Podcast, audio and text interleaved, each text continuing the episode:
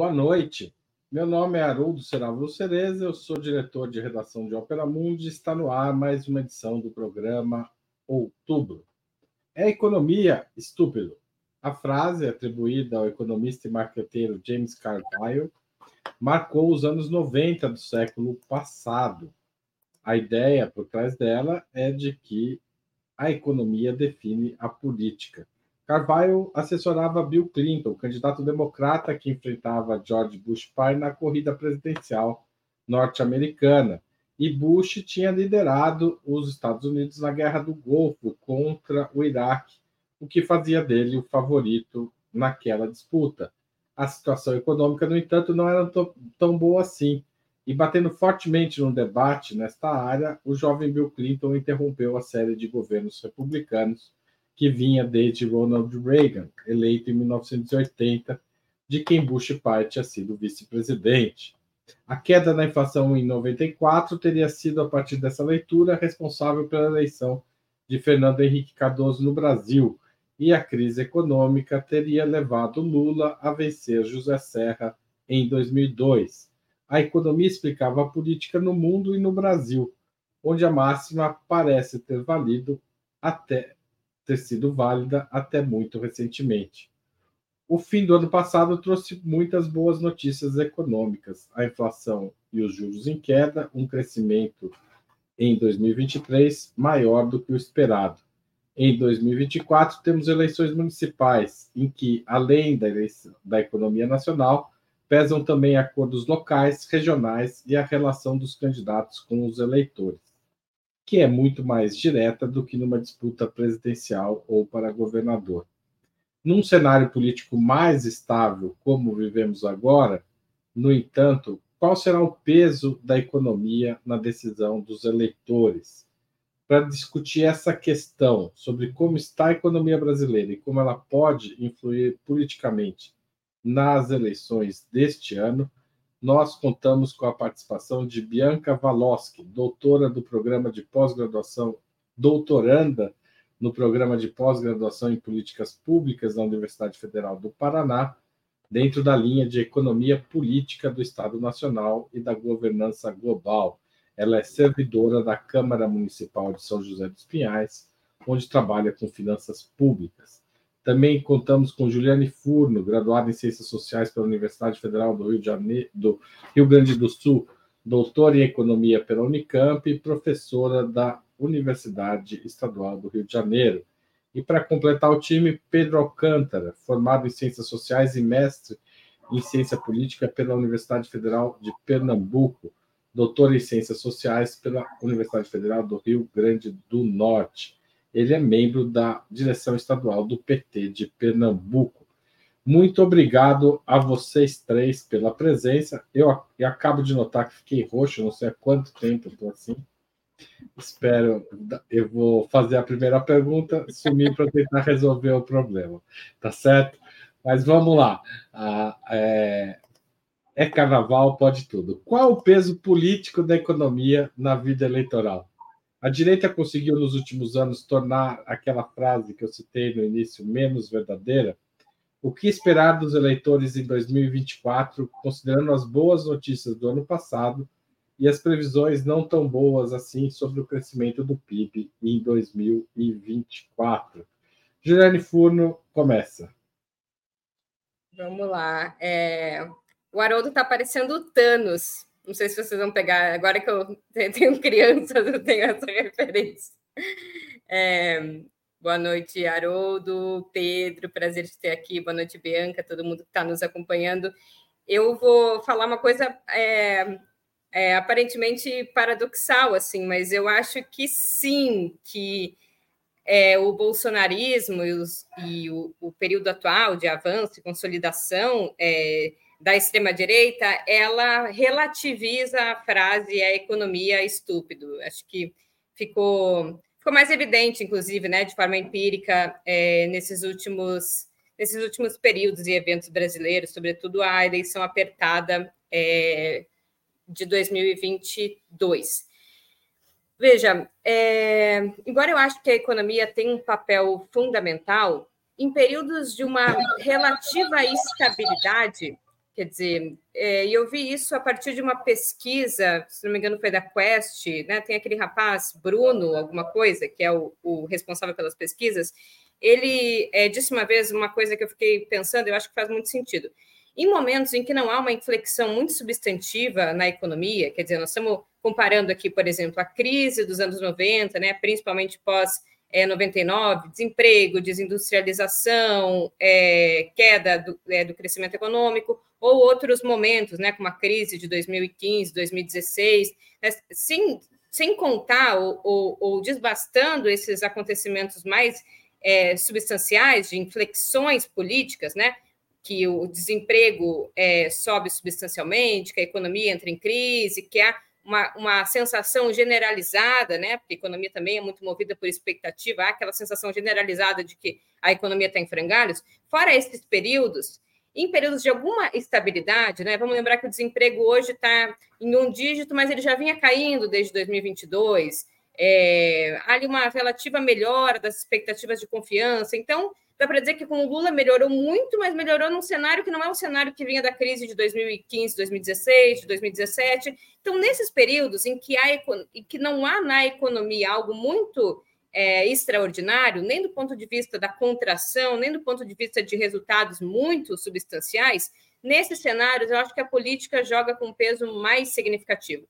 Então, eu acho que neste caso é a economia, desde que ela seja estabilizada, mas é sobretudo a política estúpido, no sentido de que a disputa política é inclusive o que explica é, o que foram os anos do governo Bolsonaro no agregado, né, descontando o ano de 2022, mas o que foi a gestão da pandemia, o que foram as perdas salariais, o fechamento de várias empresas, o que foi efetivamente perda de recurso no bolso, né, o que era os aumentos substanciais dos preços dos combustíveis, o que explica que ainda assim, né, quase 50% da população tenha votado no Bolsonaro, é algo muito maior e mais profundo do que indicadores econômicos. É coesão ideológica, é sustentação política, é disputa, é mobilização em torno de valores, de interesses.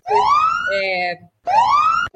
Aqui com esse relógio, né? Ô, gente, que, que relógio é esse, gente? Então, eu acho que, que sim, que o elemento político da disputa ideológica, da mobilização da sociedade, vai jogar mais, mais peso na definição das eleições é, municipais do que o aspecto econômico. Vide, a gente está num período de melhora, mas uma melhora ainda próxima da estabilidade. Essa é a polícia, né? É, mas hoje o pessoal do, da produção, a Patrícia, pegou pesado aqui no, no relógio. Patrícia, é, esse, a gente precisa trocar, porque esse, é, é, tudo bem, esse, quando for o Breno, pode ser esse, mas não comigo. Tá certo? É, Bianca, a palavra é sua. Olha, bom, bom, né? Tanta coisa acontecendo aqui hoje, Fiquei até meio confusa. Boa noite, Haroldo. Boa noite, Juliane. É, boa noite, Pedro. Com roxo, né? Primeiro eu fiquei roxo, agora veio. Hoje tá super. Não, você me chamou de doutora também. Eu fiquei assim, nossa, queria eu já ter entregue minha tese, não aconteceu ainda. Vai rolar, é uma previsão. É, que bom, que assim seja, que assim seja. Bom, brincadeiras à parte, é...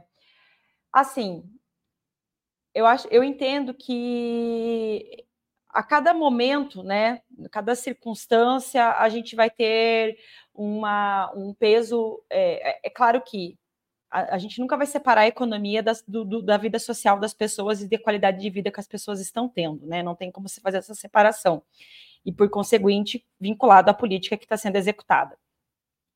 Agora, eu acho que nesse período que a gente está vivendo, a política econômica ela tem um papel ainda mais essencial no sentido de diferenciar esse governo de agora do governo anterior naquilo que é proporcionado à população é, com base nos recursos que estão sendo utilizados, na, com base nessa alocação de recursos né, que o governo vai fazer.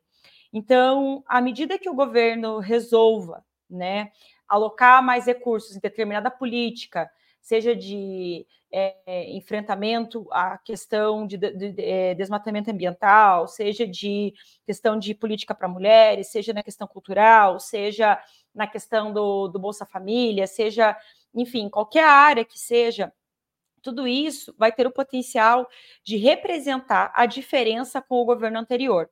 E, por conseguinte, o que ele não fizer vai ter a consequência de fazer com que as pessoas pensem: bom, não mudou nada aqui, então qual é a diferença? Né? E acho que esse é um, é um problema que tem algumas similaridades com o que se passou na, na Argentina, no sentido de que quando vem o governo né, da, da Cristina Fernandes, do, do, da, do Alberto e da Cristina, a gente é, percebeu que o governo teve muita dificuldade em articular né, uma diferenciação no campo da política fiscal, no campo da execução e da, no campo da, de, de fazer né, mais, é, de utilizar mais recursos para a população e se mostrar diferente do governo do Macri. E, consequentemente, né, consequentemente, a gente tem aí o quê? Uma ascensão, novamente, né, da, uma ascensão da extrema-direita, que aí, pelo menos no discurso, né, se coloca antissistema, se coloca como algo diferente, se coloca como algo que vai fazer algo diferenciado. Então, eu entendo que para essas eleições que a gente vai enfrentar agora, o papel do governo em se mostrar diferente, se mostrar diferente via é, a, a, o, a realização dos direitos constitucionais, dos direitos humanos, via orçamento. Até eu estava lendo um artigo bastante interessante que estava é, tratando da questão do, do que se chama de Human Rights Budgeting, que seria, numa tradução aqui livre, né, direitos humanos no orçamento, né, orçados, algo assim, que é um conceito que vai unir a compreensão do orçamento público e da política fiscal com a ideia dos direitos humanos dentro disso, que como é só quando você coloca os direitos humanos dentro do orçamento público é que você pode realmente fazer eles serem executados. Então, eu acho que é nesse sentido de disputa que a economia vai ter um papel muito importante nas eleições aí desse ano e daqui para frente. Obrigado, Bianca. Pedro Alcântara. Bom, boa noite, gente. Boa noite a todo mundo que está nos ouvindo, nos assistindo, né? Boa noite, Juliana, Bianca, Haroldo. Olha, eu acho que eu concordo com tudo que, que Bianca e Juliana falaram sobre a importância da incidência da economia na, nas eleições sobre esse processo de ascensão da extrema-direita e como ele trouxe novos elementos que rivalizam, digamos assim, com os elementos econômicos ou de, ou de conquista material, é, elementos de cunho que se, se fala comumente moral e outros entraram em cena com força. Agora eu quero chamar a atenção em relação a 2024 o fato dessa ser uma eleição municipal. E nas eleições municipais, é, a, a, dimensão econômica, ou corrigindo, a dimensão da macroeconomia, os debates de macroeconomia, eles são relativizados pela população é, quando confrontado com os debates mais da vida próxima da gestão urbana dos municípios. Então, é, por exemplo, uma avaliação, uma gestão bem avaliada de um prefeito, ela dificilmente perde eleição, é, independentemente de como é que está o cenário macroeconômico. E evidentemente que o cenário macroeconômico vai ajudar, por sua vez, na boa avaliação do prefeito, porque a cidade não é uma ilha, né? Mas é, os municípios eles têm é uma eleição com suas especificidades, com suas particularidades. Então, eu acho que a dimensão econômica agora em 2024 vai pesar muito nos grandes centros urbanos ou pesar muito, mas vai pesar significativamente nos grandes centros urbanos, nas capitais e centros metropolitanos, onde, inclusive, a polarização lulismo-bolsonarismo tende a se repetir, especialmente onde os candidatos é, tentarem se apoderar mais dessa polarização, né? que acredito que nos grandes centros eles vão tentar, pelo menos. E os que não tentarem, o farão isso explicando que não estão entrando nessa polarização. Portanto, essa polarização ela vai marcar, eu acho, um pouco. E nesse debate dos centros urbanos, é um debate polarizado politicamente, acredito eu, ainda pelo lulismo e pelo bolsonarismo, o debate econômico, especialmente puxado pelos candidatos do lulismo, acredito eu, tanto pela trajetória histórica de Lula, de, de sucesso na economia e nos índices sociais de trás, quanto pelo pela recuperação, em alguma medida, da economia que a gente vem vendo agora, versus o desastre bolsonarista, especialmente na precarização da vida das grandes populações periféricas dos centros urbanos. Então, eu acho que para a eleição municipal, eu dividiria assim: os grandes centros urbanos, sim, estúpido, a economia vai continuar é, pesando bastante, e no interior do Brasil, nas cidades de menor porte, eu acho que o debate local, a clivagem e articulação entre líderes locais, deputados estaduais, etc., e as próprias, as próprias gestões e problemas locais vão pesar um pouco mais do que as pautas macroeconômicas.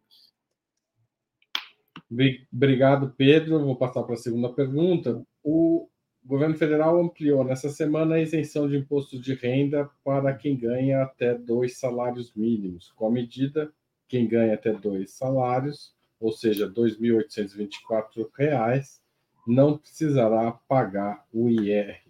Essa medida, na prática, é sentida pela população? Qual o impacto político dela? Bianca. Olha, eu acho que não só essa medida, como a proposta do governo Lula de até o final do mandato dele, é, ele é, isentar todo mundo que ganha até 5 mil reais, são medidas extremamente importantes e medidas que garantem, é, primeiro, uma maior justiça fiscal, né? A gente tem um sistema tributário é, extremamente regressivo, né? Então, quem ganha menos paga mais. E segundo o que a gente tem no, também no Brasil, para a gente ter uma ideia aqui, é, é, 90% da população ganha menos do que 5 mil reais, mais ou menos por aí, assim, para a gente estar tá arredondando aqui os números. E esses 10% que ganham acima de 5 mil reais, eles representam 50% de toda a, a, a renda né, da, da população. Então, veja, ao tributar, é, você isentar essa parcela, esse, essa parcela que ganha 2.824, você está isentando muita gente. Está isentando uma parte considerável da população brasileira. E se o governo conseguir concretizar a sua proposta de até o final do mandato isentar quem ganha até 5 mil, a gente vai estar tendo um avanço muito grande na questão da, da regressividade do sistema tributário brasileiro e que é uma das principais. É, esse sistema tributário regressivo ele faz com que é ele que traz esse sentimento de que pagamos muitos impostos, porque de fato quem ganha menos no Brasil vai acabar pagando mais. É claro que precisamos de outras medidas de correção para que é, é, se melhore de fato o sistema tributário brasileiro, né? Uma diminuição né, na questão dos impostos sobre consumos, dos impostos sobre consumo, o que a reforma tributária está simplificando, mas não está garantindo a diminuição do quanto pagaremos de imposto sobre. Mas, ah, é, de qualquer forma, há essa, essa medida em cima da tabela do imposto de renda, ela vai produzir sim um efeito muito importante, né, para uma parcela bastante grande da população em relação a deixar de contribuir com o imposto de renda para o sistema tributário e, consequentemente, ter mais dinheiro para gastar na sua vida pessoal, né? O que também, por sua vez, acaba por afetar a economia, né, girando a máquina, fazendo com que a pessoa compre mais carne no final de semana, enfim, põe o filho numa escola de natação, sei lá, coisas assim de gênero. Então, é, acho que é uma medida extremamente popular, que tem uma, uma como a gente comentou anteriormente, é, acho que uma potência eleitoral muito importante para o governo, além de né, ser extremamente importante para a questão da uma melhora da qualidade do sistema tributário brasileiro. Então, é, é, com certeza vai ser sentida na prática, e não só sentida na prática, como vai garantir ao governo né, que a sua popularidade, na minha opinião, né, fique é, em alta, né? É uma medida que eu acho bastante popular. Obrigado, Bianca. Pedro Alcântara. Olha, eu acho que, que toda, toda política que visa base da pirâmide, digamos assim, a classe trabalhadora, pelo seu volume, pela sua importância na economia brasileira, gera repercussão social e política. Eu acho que essa é uma delas.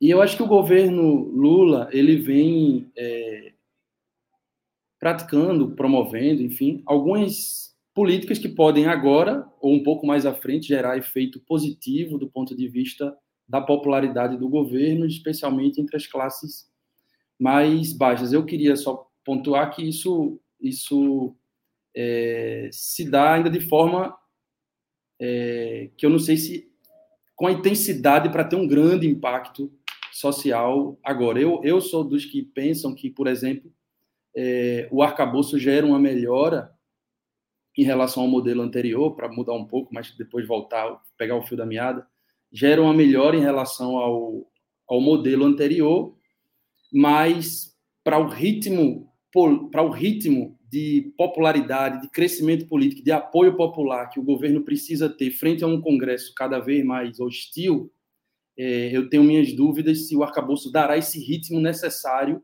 para essa relação entre política, apoio popular e economia nos próximos dois anos, por exemplo, para o governo chegar em 2026 com muita força. Torço que sim, pode ser que sim, evidentemente.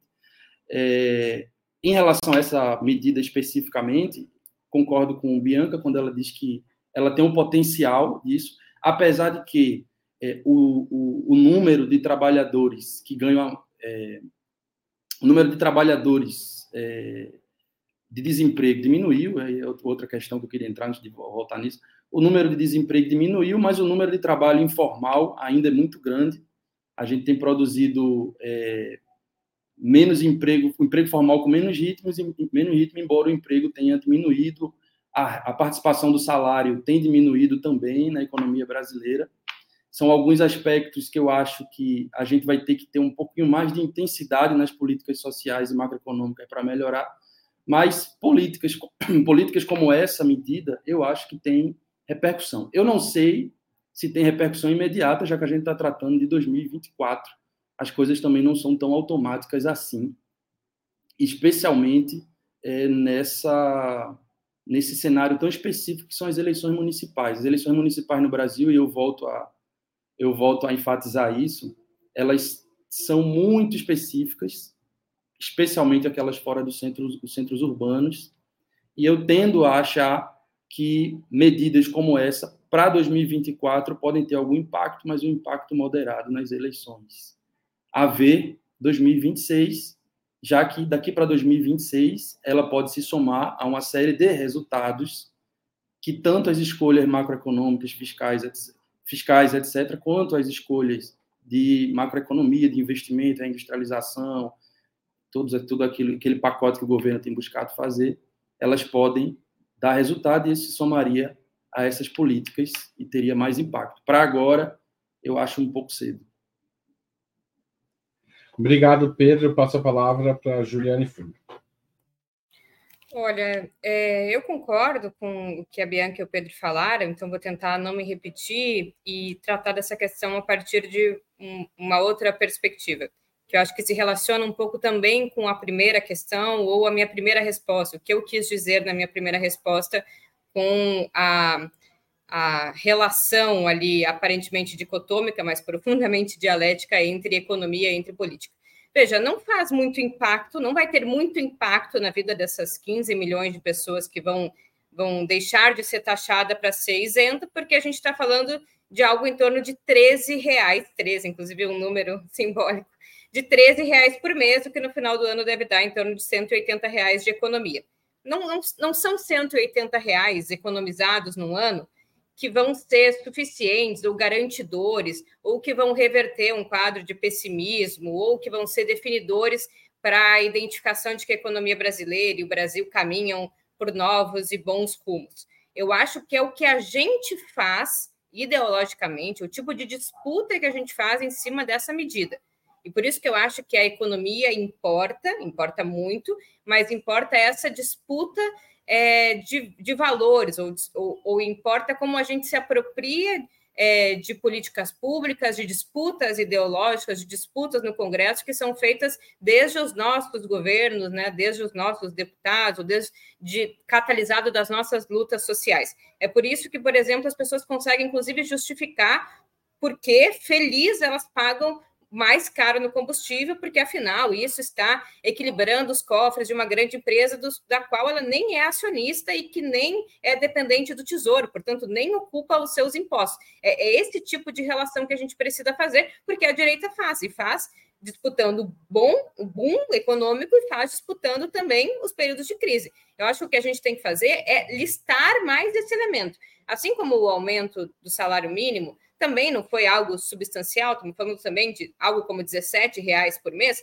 O que isso nos faz é, no agregado, poder listar uma série de medidas que no primeiro ano, embora sob o teto de gastos, porque estamos falando do ano de 2023, que ainda vigorava o teto de gastos, que só foi flexibilizado porque houve vontade política, articulação política, e porque houve um governo eleito a partir de uma plataforma de mais Estado, mais investimento, mais política pública, este governo pôde, no ano de 2023, com um Congresso hostil, com uma economia ainda patinando, com a vigência de um teto de gastos, com uma polarização em que o bolsonarismo estava muito forte, pôde aumentar o salário mínimo, reduzir, né, reduzir as faixas de pagamento de alíquota de imposto de renda, faz, ampliar e turbinar o Bolsa Família, aumentar o valor do Bolsa Família, aumentar o valor das bolsas de pós-graduação. Então, acho que isso tem que entrar no discurso da disputa da opinião pública a partir né, da listagem de uma série de outras medidas, porque ela, por si só, esperar que isso chegue no bolso da sociedade e isso se transforme em caldo político de sensação de minha vida está melhorando porque eu economizei 13 reais, eu acho que não é automático. Por isso que eu acho que é, é, é como a gente disputa, teoricamente, ideologicamente, de que isso é uma batalha, é um ganho. Vejam que os jornais né, fazem no dia anterior é, a, a, o, o, o, como o coro dos economistas liberais trata essa medida. Portanto, isso dá conta de que essa é uma vitória de um campo que se opõe ao mercado, que se opõe aos economistas liberais. Então, eu acho que, que não é automático, mas é como a gente disputa ideologicamente isso. Obrigado, Juliane. Passo à terceira pergunta. Em 2023, o déficit público primário chegou a 250 bilhões de reais, ou 2,3% do PIB Há quem defenda que esse déficit foi, em alguma medida, além do preço das commodities que o Brasil exporta, o responsável pelo maior crescimento da economia do que o previsto inicialmente em 2023. Esse seria um bom nível de déficit a manter para o Brasil recuperar a trilha do crescimento? O déficit zero pode jogar por terra o esforço feito em 2023? É, agora é a Bianca que começa.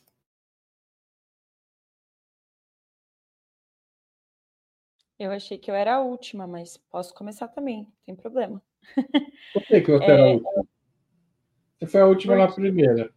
Você não falou a última? Hoje eu estou realmente. Falei, não, eu falei, mas tudo Três bem. Pode... apresentador, né? Eu tô, ser demitido. É, bom, para começar, é, eu acho que sim, o déficit zero ele tem um potencial destrutivo da, dos interesses do governo é bastante perigoso para ser é, né, até para ser no mínimo para dizer no mínimo perigoso. Por quê? Veja, se o governo conseguiu gastar esses 250 bilhões em, em 2023 e que foram extremamente importantes para a economia, contribuíram para a economia de diversas formas, foi porque não tinha um déficit zero. Né? Foi porque é, ele, ele pôde ter essa, essa margem né, de gasto.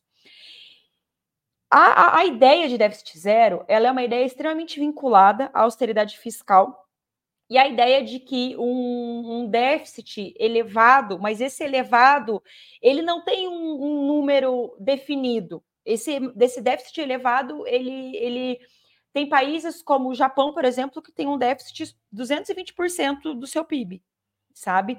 Então, veja, é, é, é algo extremamente discricionário, né? E que está vinculado a uma ideia de que você ter um déficit baixo traz uma confiança dos agentes do mercado em relação ao potencial de pagamento dessa dívida.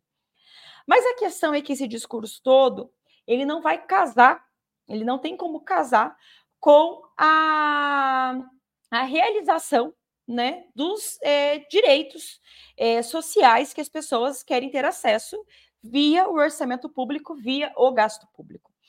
Então, é, me preocupa muito o governo estipular essa meta de déficit zero, porque, para além de se, digamos, né, o, o governo consegue né, é, bater a meta do déficit.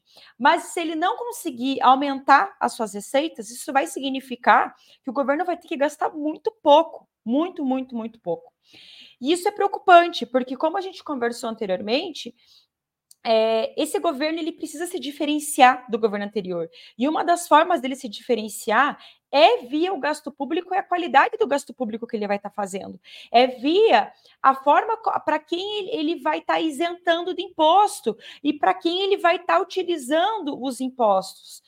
De que forma ele vai estar tá utilizando? Se é ampliando o SUS ou se é dando isenção para jet ski, sabe? E isso é algo extremamente importante extremamente importante. Então, se o governo se coloca nessas amarras, se o governo se cai nesse discurso neoliberal de austero, de déficit zero, isso vai amarrar ele. Então, para mim, é extremamente preocupante. Então, é, eu não tenho medo de déficit. Eu acho que déficit ele tem que ser olhado pela qualidade do gasto público. Esse gasto que foi feito, esse déficit que foi gerado, ele gerou mais qualidade na vida dos cidadãos e das, e, né, e das cidadãs? Não tenho medo desse déficit. Se esse déficit foi gerado sem ter, em, sem ter em mente a qualidade de vida das pessoas, aí sim devemos ter medo dele. Então, é, eu, particularmente, não tenho medo de déficit e sou a favor que o governo continue tendo déficit se for para aumentar a qualidade de vida da população. Obrigado, Bianca. Juliane. Eu gostei desse final da fala da, da Bianca, eu, eu, vou pegar esses porque às vezes a gente, a gente costuma opor os termos assim, né? Ah, você tem medo ou não tem medo do déficit, né? Déficit é bom ou é ruim? Superávit é bom ou ruim? Eu acho que a gente vem, inclusive, de uma, uma filosofia meio, uma metafísica meio kantiana, assim, a, a achar que que as coisas são ou boas ou ruins na sua essência, né? Nada é bom ou ruim no capitalismo, porque nós estamos falando de uma sociedade dividida em classes sociais, então não existe o bom e o ruim. Necessariamente existe um conflito distributivo. O que é bom para a classe trabalhadora é ruim para a burguesia, o que é bom para a burguesia é ruim para a classe trabalhadora. Não existe o bom e o mal. Déficit é bom ou é ruim? Depende. Eu acho que o governo Lula mostrou, por exemplo, equilíbrio fiscal, superávit, é feito a partir de austeridade? Também não necessariamente. É, o governo Lula, inclusive, fez superávit primário durante todos os seus dois primeiros é, governos, aumentando o gasto público e não reduzindo. É, então, pode ser, se o Haddad conseguir ter equilíbrio fiscal, chegar numa situação de zerar o déficit fiscal sem cortar gasto, só aumentando receita, vai ser bom. Então, eu não tenho aqui como dizer assim, ah, o déficit, é, é, ter déficit zero ano que vem é ruim para a economia? Depende. Eu acho que estamos dizendo assim, isso vai implicar cortar gasto? Se implicar cortar gasto nas despesas é, discricionárias via orçamento ou nas despesas constitucionais, saúde, educação, é ruim. Se houver déficit zero a partir do, da taxação das grandes fortunas, os jogos de aposta, ou não necessariamente. Eu acho que o que tem que ser colocado é, no primeiro lugar, na LDO, ou quando for né, pensar o orçamento para 2024, a gente tem que pensar o exercício inverso não é o que vai caber no orçamento a partir da premissa de que a gente obrigatoriamente tem que zerar as contas públicas. É pensar o que precisamos ter no ano de 2024 para cumprir objetivos é, que a sociedade se colocou: erradicar a fome, é, aumentar a cobertura do saneamento, é, é, avançar nesses setores produtivos, aumentar os recursos de educação, isso vai nos custar quanto? Nós temos condições de arrecadar quanto? Ah, então nesse ano vai ter um déficit de tantos bilhões. Nós temos que colocar as demandas da sociedade é, como necessidades que o orçamento precisa se adaptar, e não a regra fiscal e o orçamento em primeiro lugar. Mas se isso for feito, se isso conseguir ser feito aumentando a arrecadação, não é necessariamente um problema, porque senão a gente essencializa a questão por outra perspectiva. Os liberais essencializam, achando que sempre que tiver déficit significa queda da confiança, aumento da taxa de juros, aumento da inflação e, portanto, contração do investimento. E, e às vezes tem um campo da esquerda que acha que toda vez é, que houver equilíbrio fiscal ou mesmo superávit fiscal, isso se faz às custas de austeridade, recessão ou corte de gasto. Eu acho que precisa ser avaliado o cenário conjuntural. O cenário do momento, me parece que ainda as, as heranças da pandemia do governo Bolsonaro não nos autorizam a achar que, que é possível, muito menos necessário, pensar em comprimir as despesas para caber num déficit zero. Mas, mas eu acho que, que isso não é. Pode ser também uma regra é, em qualquer momento, em qualquer realidade, né? Parte um pouco ali do, do, do, ciclo econômico. Nesse momento, eu acho temerário colocar como uma regra que tenha que ter, o, o déficit tenha que ser zerado. Eu acho que a regra é o que precisamos fazer para que a nossa sociedade consiga viver melhor e a gente dê saltos de qualidade. Obrigado, Juliane. Pedro Alcântara. Olha, eu vou começar por onde Juliane terminou. Eu acho que é, quanto mais quanto mais viável a flexibilidade é, por parte do manejo da política econômica, é, sem travas, é, como Juliana falou, a Juliana falou agora no final, eu acho que é importante para o governo. Como é que eu vejo é, essa questão no governo Lula? Me parece que o governo Lula 3, ou, ou, o primeiro ano do governo Lula 3, enfim, o governo Lula 3 mesmo, que é o que ele pretende para daqui para o final do mandato, me parece que propõe uma espécie de transição negociada né, entre aquele cenário de predominância completa e selvagem, caracterizada pelo teto de gastos né, do, sistema financeiro e todo aquele, aquele programa econômico que a gente já conhece, para um programa de transição que recupere as condições do Estado brasileiro, minimamente, é, de investimento público, de investimento em política social, etc., sem sem causar grandes é, conflitos com a banca, digamos assim, para usar uma, uma expressão mais simples. Né? Então, me parece que o arcabouço ele tem essa, essa característica que faz o ser um pouco anfíbio, né? um pouco complexo nesse sentido, desse arranjo é, que se busca ter, imagino eu, é, pelas experiências anteriores do governo e do PT, preparando após essa transição aí sim, talvez é, com a economia minimamente engrenada, uma recuperação mais robusta. Portanto, nesse cenário, e fazendo esse tipo de leitura, quanto menos se colocar, é, se normatizar, se colocar constitucionalmente, se colocar, enfim, travas a um processo que pode ser desenvolvido um pouco mais à frente, com mais intensidade, que acho eu é o que vai se buscar, é, eu acho que é mais interessante para o governo, e aí por isso que eu disse que pegava esse gancho aí do final da fala de Juliane. Eu, eu, eu, eu vejo é, o governo Lula e essa discussão fiscal e essa discussão de outras políticas é, com esse, para trazer um pouco mais essa coisa da política, né? Porque eu não vou ficar, enfim, é, tentando falar tanto de economia com Juliano, com Bianca aqui, então eu vou trazer um pouco a minha seara de, de, da política. Eu acho que é, a, a, o que pretende o governo Lula é dar um, fazer um colchão mínimo para a economia, para que o presidente recupere não só a presidência, que pode ser um outro tema depois para debate, não só a presidência que vem sido fragilizada pela aquela mudança institucional que eu acho que é a mais significativa da era Bolsonaro, e pouco se fala nisso, a mudança estrutural institucional significativa, que é essa gestão do orçamento com a participação do parlamento dessa forma, que se vale muito da fraqueza da, da, da instituição presidência nos últimos anos, desde o golpe. Eu acho que a ideia é colocar a economia num patamar mínimo de equilíbrio e de ganhos marginais para a população, da classe, para a classe trabalhadora, etc., que não vinha sequer tendo isso, para que a partir daí se apresente uma, no, uma nova proposta de resolução dos conflitos distributivos um pouco mais robustas.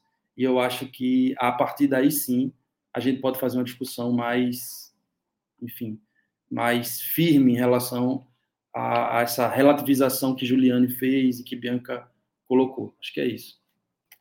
Obrigado, Pedro. Eu só vou anunciar aqui que sexta-feira o tema do outubro vai ser Lula versus Lira, pegando o tema aí que o Pedro sugeriu. Pedro, você acertou o tema de sexta-feira. Né? Presidência da República versus presidência da Câmara. Tá certo? Então, quem tiver interessado nessa discussão, sexta-feira a gente vai fazer ela aqui. E antes da gente continuar, eu queria pedir a contribuição financeira de vocês para a Ópera Mundi. Como vocês sabem, o jornalismo de Ópera Mundi é mantido essencialmente pela contribuição de espectadores. Hoje a gente está aqui, né? Esses o que? A nossa conta corrente? Não sei. Mas a gente precisa do apoio de vocês, tá certo? A gente, para fortalecer o nosso jornalismo, você pode fazer uma assinatura solidária em operamundi.com.br barra apoio. Você também pode fazer, é se tornar membro pagante do canal, clicando em Seja Membro, se estiver assistindo o programa aqui no YouTube. Nas duas formas, há várias categorias de contribuição e você escolhe a que cabe melhor no seu bolso. Inclusive, na assinatura, você pode fazer assinatura anual. Também cabe aqui o Super Chat, Super Sticker, ninguém fez até agora, mas a gente agradece muito se o fizer. Faz diferença para a gente.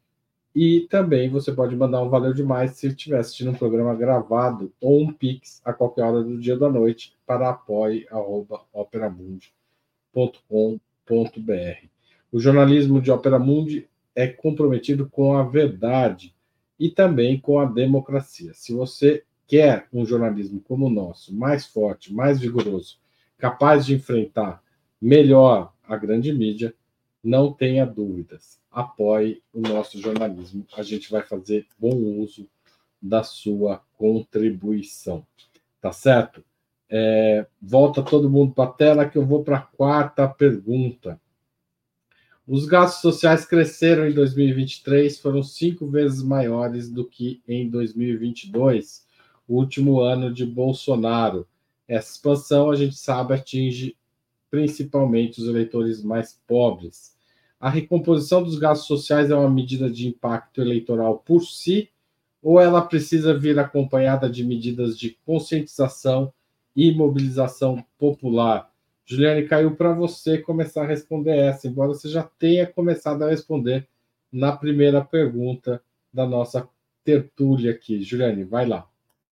É, acho que já deixei claro o meu recado. Eu, não, eu penso muito isso, porque tem um, um episódio aí que, acho que ficou na nossa memória, né? Que é o. Mas assim, eu, eu penso sério sobre isso, que é o, o patriota do para-choque do, do caminhão aquele cara fez eu pensar muito sobre o, o grau assim de coesão ideológica, porque a gente dizia assim, ah, quando a pessoa sentir no bolso e tal, mas não, assim, o cara sentiu em todas as partes do corpo, sabe? E aquilo ali me deu um start ainda maior para dizer, cara, os caras estão organizados, disputa ideológica é importante.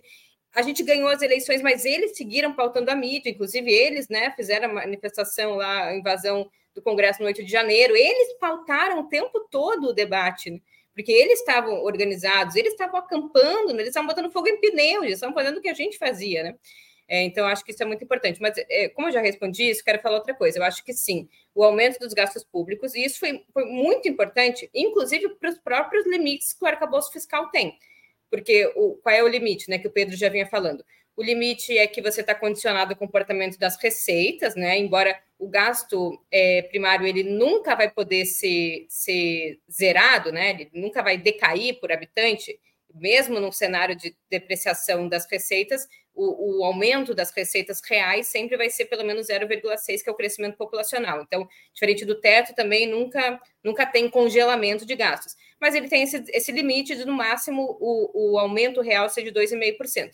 Mas o, o, bom, pelo menos, do lado ruim, né, ou do limite do arcabouço, é que o arcabouço vai começar a estar em vigor depois que os gastos públicos cresceram três vezes em 2023, graças à PEC da transição. Então, você vai ter um, um reajuste de, né, vamos contar aí, nos melhores cenários, 2,5%, em cima de uma base muito maior de, de, de orçamento real do que tinha no ano de 2022 né? Porque você está reajustando, você está dando duas vezes e meio em cima de um contingente real de recursos muito maior do que tinha antes. Então, isso, isso a transição nos deu, né? Nos deu é, é um volume de gastos muito maior para poder ser anualmente reajustado.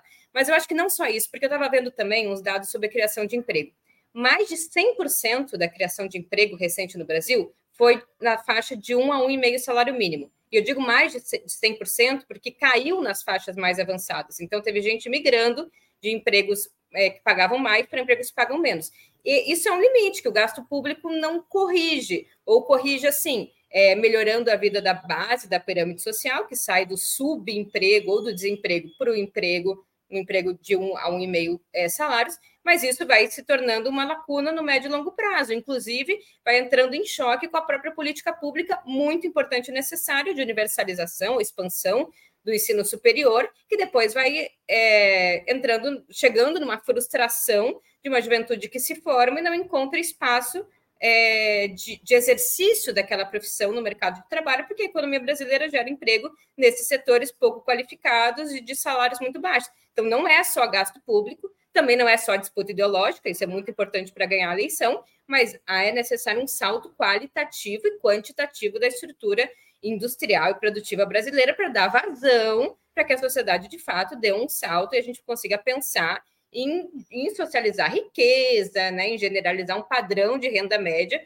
que com essa sociedade agrária exportadora, centrada em serviços é, de baixo valor agregado, é impossível generalizar. É, tem gente, inclusive, que atribui a má qualidade dos empregos gerados em 2012, 2013 à reação é, do, é, aos governos que tinham criado, conseguido a menor taxa de desemprego por décadas. Né? O governo Dilma tinha a menor taxa de desemprego, mas a qualidade desses empregos era muito precária. A maior parte era de um salário mínimo, né? mais de 90%. Então, concordando aqui com a Ju, embora não seja essa minha função, minha função é só perguntar. Passo a palavra para o Pedro Alcântara. Pois então, eu acho que Juliane, novamente, falou, assim, pegar o gancho do que ela, do que ela falou, muita coisa que eu concordo. É, acho que política social, é, isoladamente, ou só política social, é, não é suficiente, embora seja indispensável, não é suficiente.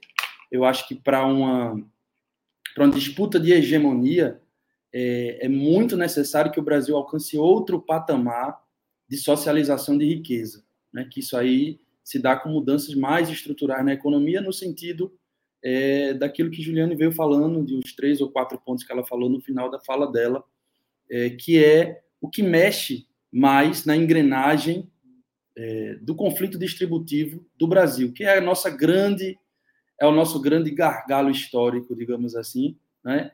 é conseguir avançar é, na direção das massas trabalhadoras, enfim, daqueles com vida mais precária, é, avançar isso no conflito distributivo brasileiro que a gente, pelos governos do PT, pelo governo Lula e Dilma, é, tentou se avançar com muitas pactuações é, e sempre que chega no limite da pactuação, do conflito, do conflito distributivo do Brasil, a gente tem uma ruptura.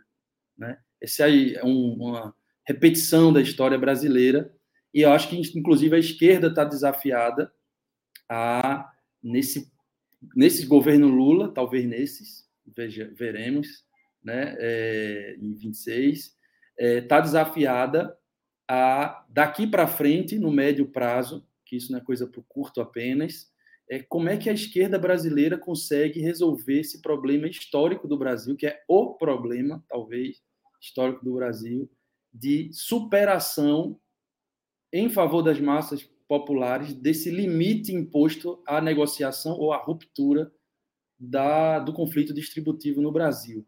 Então, eu acho que política social cumpre um papel, mas ela não é sozinha, ela não vai conseguir é, fazer com que a gente é, tenha uma adesão é, tão firme é, das massas populares a um programa político, embora combinadas com uma liderança carismática, combinadas com um povo que vive numa precarização tão extrema, é, com, com a falta ou ausência é, de direitos básicos de dignidade. Basta dizer que no Brasil 33 milhões estavam na, na na, na fome no Brasil, no, no, final do governo Bolsonaro, mais 90 ou 100, alguma coisa, insegurança alimentar, a gente chega aí numa porcentagem gigantesca da população sem o direito garantido pleno a uma coisa básica que é a alimentação. Então, eu acho que é, combinar o trabalho de mobilização popular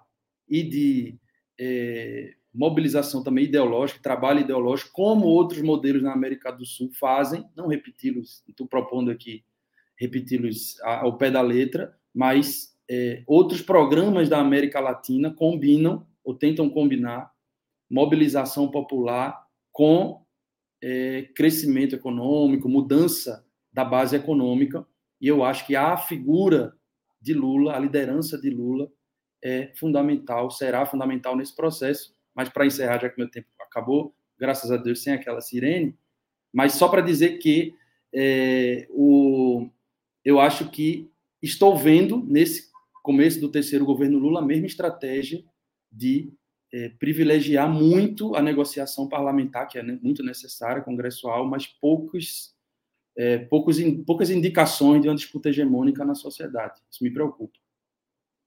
Bianca. Eu vou. É, eu acho que meus colegas já colocaram bastante do que eu queria falar, e eu achei bem interessante a pergunta do Carlos, que apareceu aqui agora na tela, sobre qual política econômica que pauta o racismo. É... Veja, eu entendo que quando a gente tem um orçamento expandido na questão de gastos sociais, é...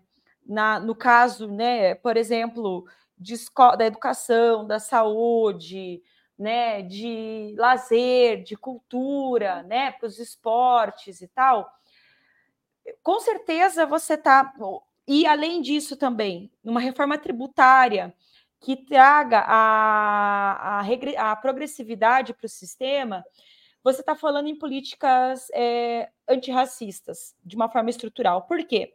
Bom, veja, a gente tem é, a maior parte da população que é, passa fome é a população negra. Então, se eu estou proporcionando a essa população acesso a uma alimentação adequada, acesso a uma educação adequada, acesso a uma, uma política habitacional adequada, eu, consequentemente, estou ajudando, estou fazendo com que essas pessoas é, tenham mais autonomia em suas vidas, né? tenham mais é, qualidade em suas vidas e possam, consequentemente, sair né, dessa estrutura que propaga o racismo. Então, é, eu acho que não é exagero a gente falar, quando a gente está falando de um orçamento expandido, quando a gente está falando de um orçamento qualificado, no sentido da qualidade dos seus gastos, né, da forma como esses gastos são feitos, de que a gente está falando de um, de um orçamento antirracista. Do mesmo modo que, se eu estou falando de um orçamento que é, não, não, não pensa em como é, de fato combater as mazelas sociais, e aqui não é só a questão do gasto, é a questão, como eu coloquei aqui antes, da arrecadação, é a questão da gente diminuir a tributação é, em relação ao consumo, que pesa mais para a camada mais pobre da população e tal, né?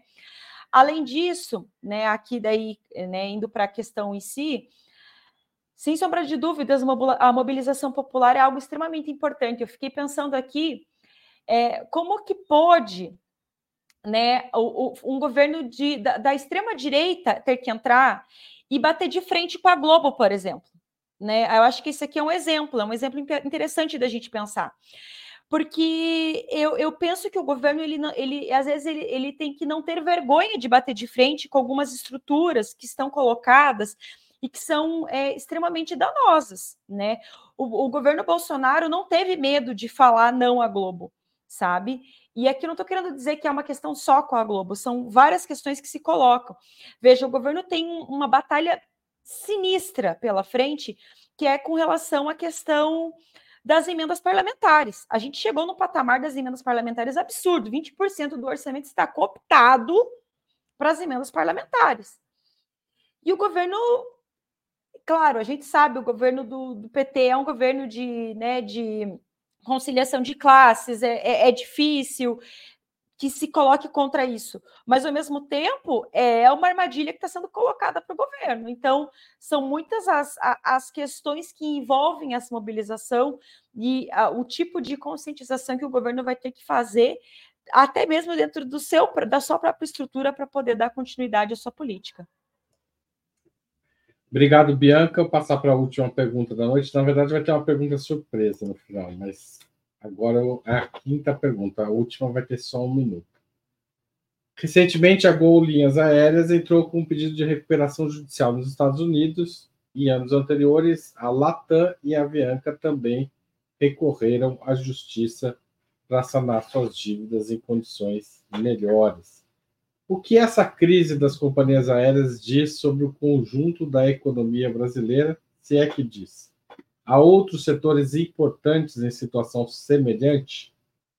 Pedro, você começa essa.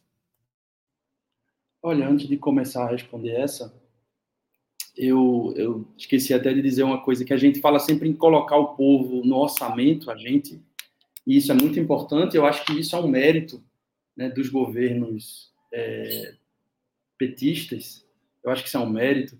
Mas a gente precisa falar também um pouco mais, e reparando só um pouco aquela última pergunta para engrenar nessa, é colocar o povo na política, colocar o povo no orçamento, mas colocar o povo na política também, ou na disputa política, no sentido mais ideologizante mesmo desse, que esse termo possa ter. Eu acho que é preciso fazer essa disputa ideológica, política na sociedade. Né?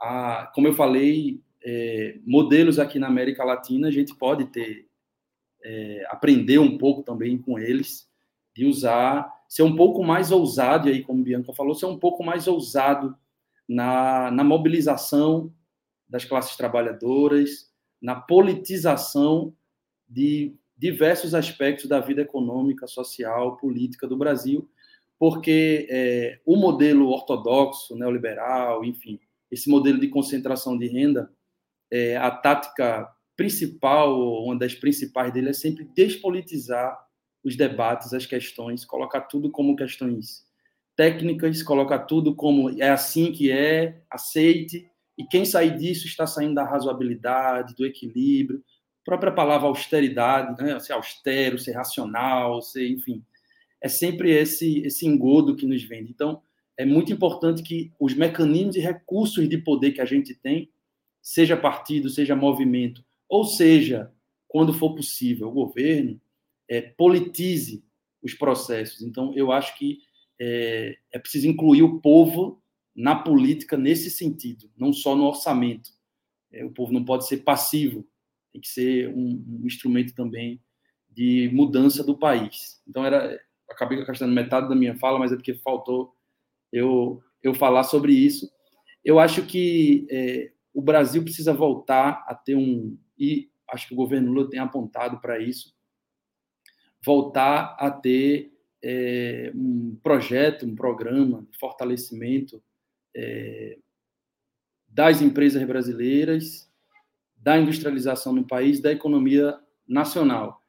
Eu acho que o governo Lula começa, é, eu diria timidamente, mas eu sempre fico tentando relativizar esse timidamente, sabe por quê? Não é porque eu seja da direção estadual do PT aqui, não. É porque a conjuntura é, que a gente herdou e que a gente com a qual a gente trabalha é uma conjuntura muito dura. Sou daqueles também que não concorda que a gente pode deve estar falando em correlação de força o tempo todo para não fazer certas coisas que dá para fazer, mas a conjuntura atual é, de fato, uma conjuntura muito delicada de fragilidade do poder executivo e de fragilidade de capacidade do Estado de recuperação da economia. Acabei falando mais do outro tema do que desse, meu tempo acabou, mas enfim, eu acho que é, o governo Lula inicia um processo de retomada da economia que pode é, reverberar um pouco mais é, na retomada, enfim, no fortalecimento de certas empresas brasileiras. Acho que é isso. É, Bianca.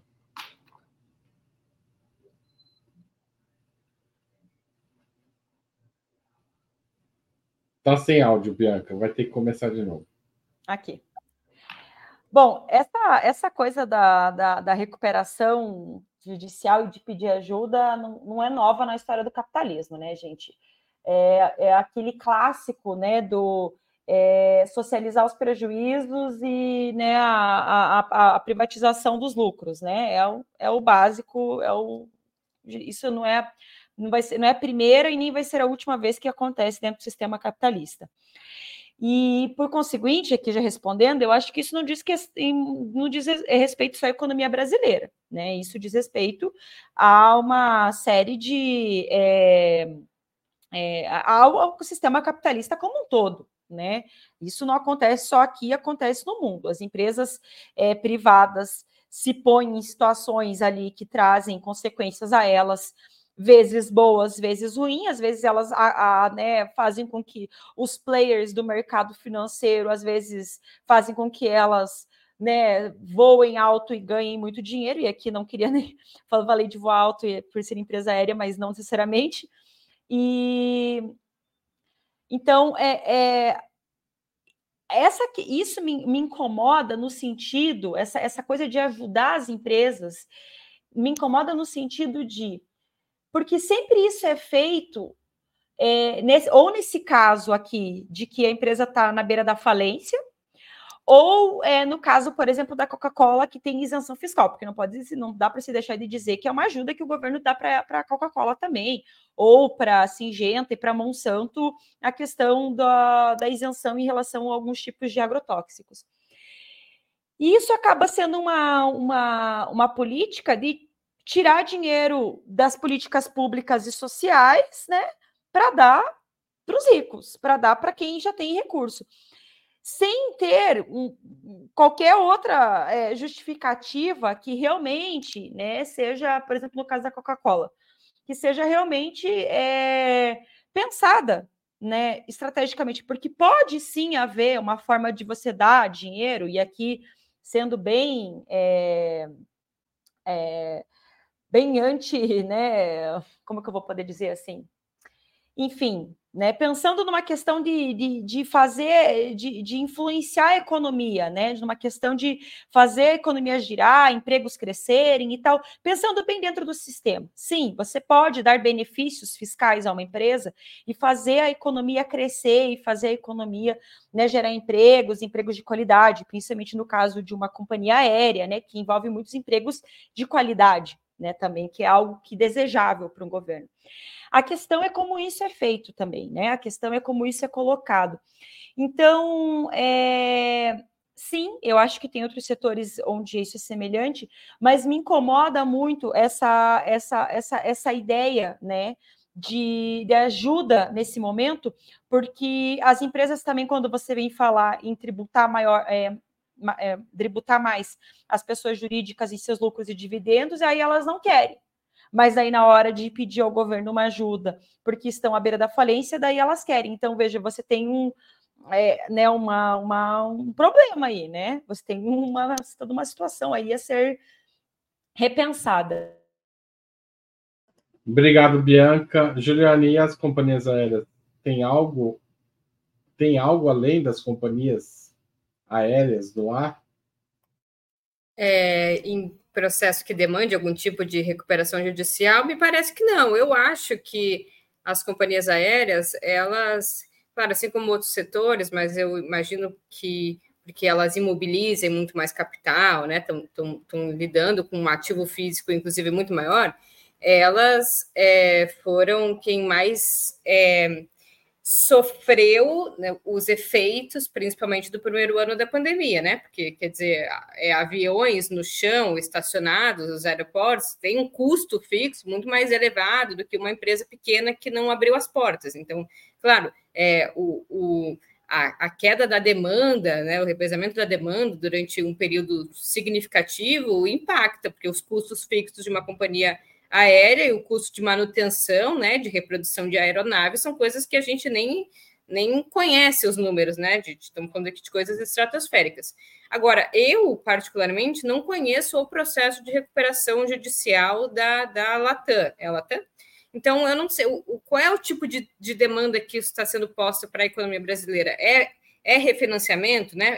De verdade, assim, por isso que eu achava que eu nem podia muito opinar, porque eu não sei o que está colocado no processo de, re, de recuperação judicial é renegociar a dívida com o credor, e aí o que ela demanda é empréstimo de longo prazo? Se for, eu acho que o Estado, inclusive, tem um papel né, com relação a isso, assim como o Estado tem um papel com relação né, a, a sociedade, o Estado também tem um papel com relação a, a, a a fazer esforços para que setores econômicos também não sejam destruídos, né? Isso envolve emprego, envolve tecnologia, envolve integração. Estamos falando de um setor, inclusive, que é bastante oligopolizado. Se isso for financiamento, crédito, que hoje o BNDES, por exemplo, utiliza com taxa de mercado, porque não estamos falando de um investimento novo ou de um setor que vai se digitalizar ou se modernizar, que poderia ser uma das pouquíssimas linhas subsidiadas que o BNDES tem, é crédito via mercado. Se é isso, eu acho que tudo bem. Agora, estamos né, aqui olhando um pouco para a história do capitalismo brasileiro e a relação bastante promíscua entre Estado e grandes empresas, é possível também que tenha outros elementos, como eu desconheço,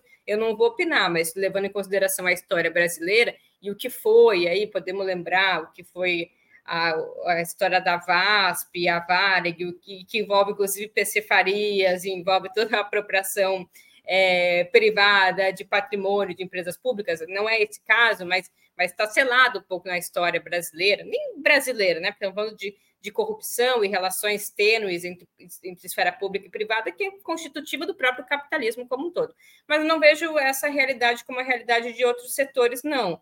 É, pelo contrário, embora a taxa de investimento esteja baixa ou a indústria não esteja se recuperando, não tem tido é, é, pelo menos nessas pesquisas setoriais que o IBRA, a FGV fazem, né, redução do número da confiança empresarial, fechamento de empresas ou de grandes empresas. Pelo contrário, acho que esse setor, inclusive, é, e, com a sua tendência ao monopólio, inclusive, tem apontado para novas fusões e aquisições no mercado, que aponta que eles que eles estão bem, né? E para o mercado brasileiro, que, o que é importante é demanda, e isso, o aumento da renda real, seja pela queda da inflação, é, queda do desemprego, aumento dos salários ou pela, pela valorização do real, e isso a economia brasileira tem garantido, né? Aumento de demanda, o que para o empresariado, eu venho de uma escola de economia que acredita que o investimento é determinado pelo consumo, que é uma função da renda. Então, eu acho que não deve, a gente não deve ver em setores, talvez fora da aviação, por essa particularidade da pandemia, é, novas recuperações judiciais. Produção é consumo, consumo é produção, né, Juliane?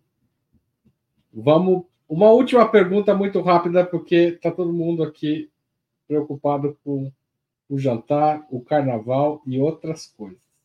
Mas vamos lá. Bianca, Pedro e Juliane, no máximo um minuto, hein? Os candidatos vão querer o Haddad no palanque? Pedro começa. Depende do candidato, né? Eu acho que. Olha, eu acho que Haddad é, é uma figura hoje que é mais, traz mais saltos positivos para o palanque, especialmente os palanques não ligados ao Bolsonaro, porque o bolsonarismo não vai querer Haddad no palanque, seja qual for o resultado da economia, né?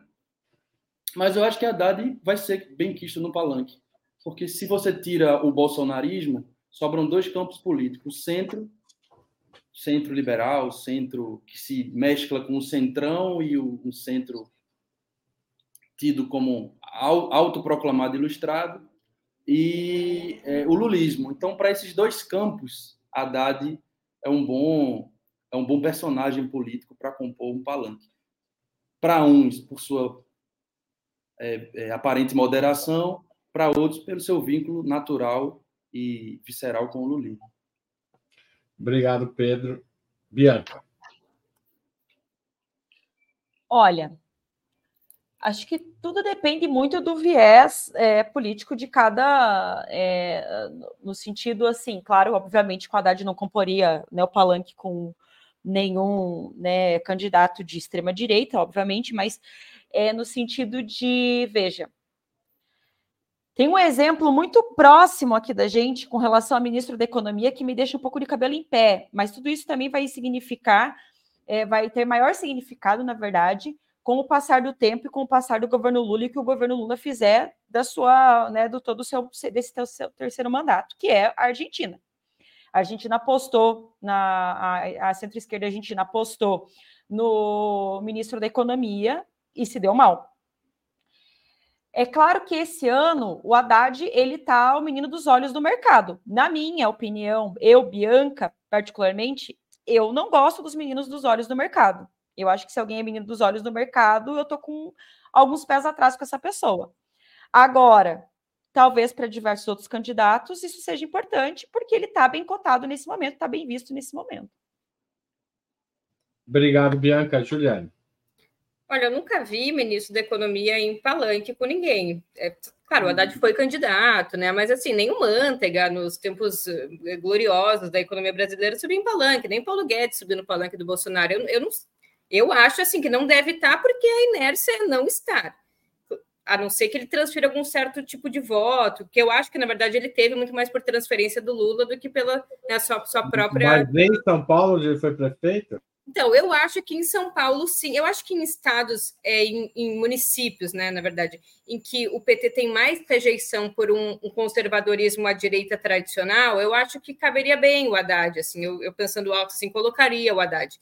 Eu acho que ele, que, justamente por ele ser o menino dos olhos do mercado, ele, ele ajuda a, a compor, ou ajuda a simpatizar com um certo campo que sempre foi muito tucano, que vive sob uma certa disputa, né, entre pisar, de fato, é, no colo do fascismo ou entre ficar numa mediação ali mais social-democrata, e ele entregou coisas, né? Embora várias aqui a gente apresente limites e não goste, ele é um ministro que entregou muitas coisas no primeiro ano. Talvez isso ajude, reforma tributária, arcabouço, não sei o que, desenrola, lá, lá, lá. Eu acho que talvez no Sudeste, assim, São Paulo, isso possa ajudar. Nos demais estados, eu acho que não é normal e o Haddad não é um cara que tenha carisma e, e nem é um posto muito óbvio de estar presente no palanque. Eu, a minha aposta é que não vai estar. Acho que São Paulo e alguns municípios mais estratégicos de sul e sudeste, se tiver. Tá bom, muito obrigado a vocês três. Obrigado a Luiz Carlos Brevillieri e a Jo Silva, ou o Jo Silva, não sei se é Joana, João, o que, que é, que são novos membros pagantes do canal no YouTube. E obrigado a todos vocês que comentaram, sugeriram, participaram dessa conversa e vão espalhar ela por aí. Valeu, Pedro. Valeu, Juliane. Valeu, Bianca. Tchau, tchau.